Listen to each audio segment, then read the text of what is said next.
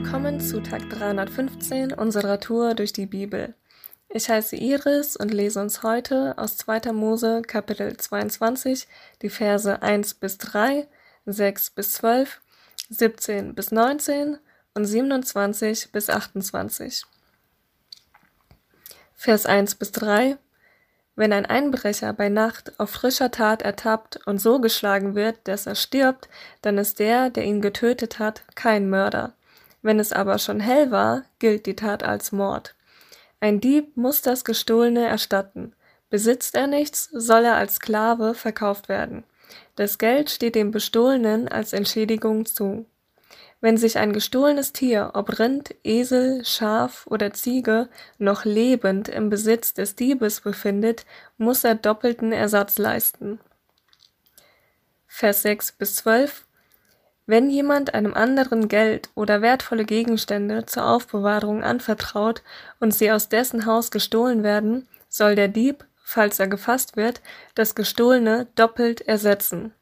Wird der Dieb nicht gefasst, muss derjenige, der die Wertgegenstände aufbewahrte, vor mir, eurem Gott, erscheinen, damit herauskommt, ob er selbst die ihm anvertrauten Dinge unterschlagen hat.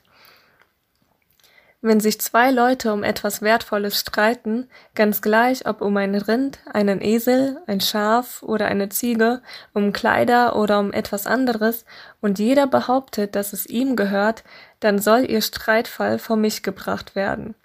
Wen ich für schuldig erkläre, der soll dem rechtmäßigen Besitzer sein Eigentum doppelt zurückerstatten. Wenn jemand einem anderen Israeliten einen Esel, ein Rind, ein Schaf, eine Ziege oder sonst ein Tier anvertraut und es dort stirbt, sich verletzt oder gestohlen wird, ohne dass es Zeugen gibt, dann soll der Streit zwischen beiden durch einen Eid vor mir, dem Herrn, geschlichtet werden. Der Beschuldigte soll schwören, dass er sich nicht selbst am Eigentum des anderen vergriffen hat. Der Besitzer muss diese Erklärung gelten lassen und der Beschuldigte braucht keinen Ersatz zu leisten. Wenn ihm das Tier aber nachweislich gestohlen wurde, soll er es dem Besitzer ersetzen. Hat ein wildes Tier es gerissen, soll er die Überreste als Beweis herbringen, dann muss er keinen Schadensersatz leisten.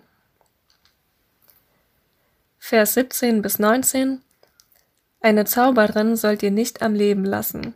Jeder, der mit einem Tier verkehrt, muss mit dem Tod bestraft werden. Wer anderen Göttern Opfer darbringt und nicht mir, dem Herrn allein, der soll mir übereignet werden und sterben. Vers 27 bis 28 Mich, euren Gott, sollt ihr nicht verhöhnen, und ein Oberhaupt aus eurem Volk sollt ihr nicht verfluchen. Gebt mir rechtzeitig die Opfergaben vom Ertrag eurer Getreidefelder und Weingärten, auch eure ältesten Söhne sollt ihr mir weihen.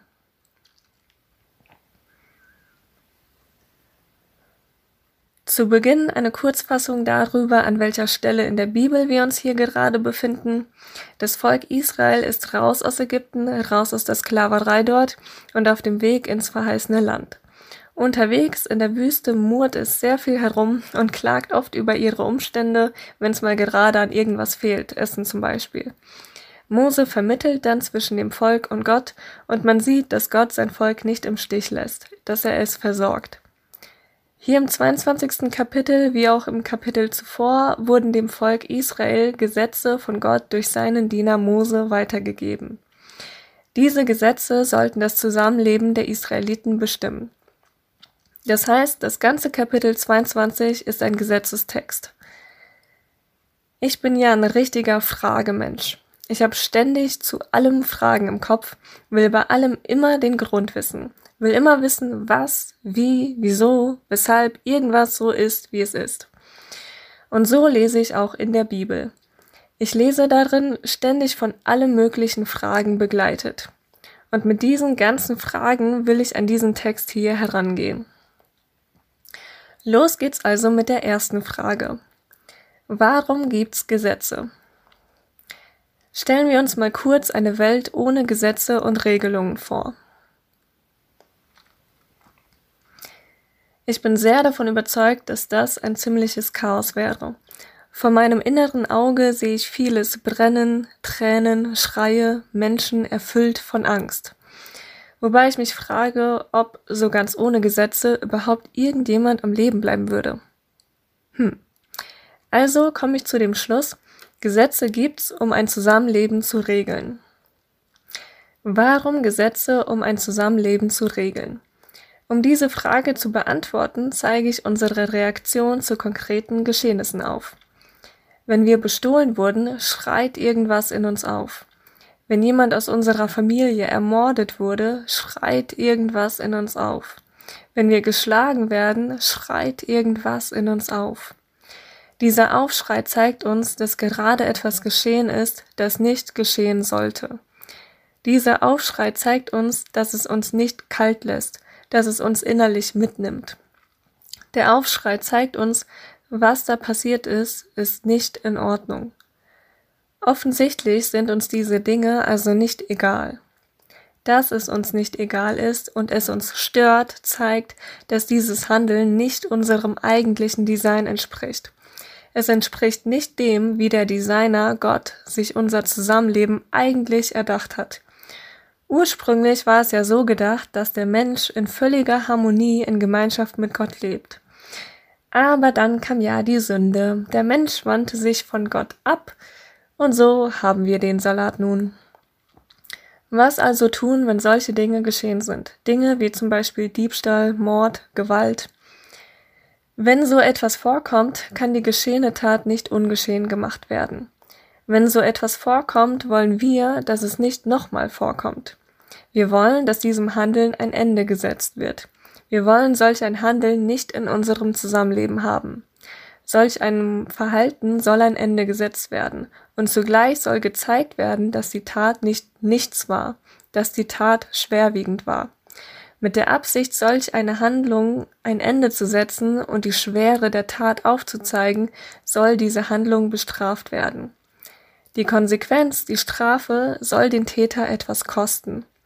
Je nachdem, was passiert ist, beziehungsweise um welches Vergehen es sich handelt, wird ein bestimmtes Strafmaß festgelegt. Hier in diesem Kapitel sehen wir auch, dass Gott, je nachdem was getan wird, ob es sich um Diebstahl oder Sodomie handelt, unterschiedliche Strafmaße aufsetzt. Interessant finde ich zu sehen, dass hier nicht der Mensch Gesetzgeber ist, sondern Gott.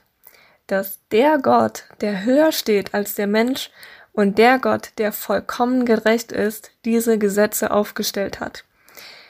Da kriegt man nochmal ein besseres Gespür für Gottes Gerechtigkeitssinn und dafür, wie heilig dieser Gott ist. Was wir oft vergessen.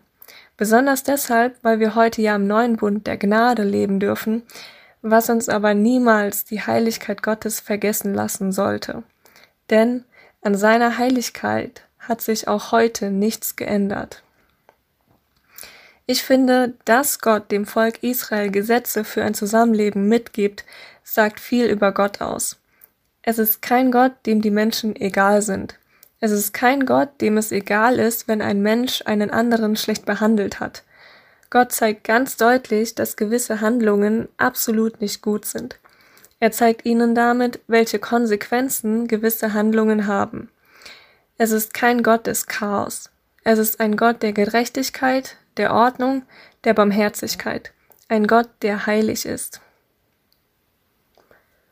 Heute ist ein guter Tag für einen guten Tag. Lass Gottes Wort in deinem Alltag praktisch werden.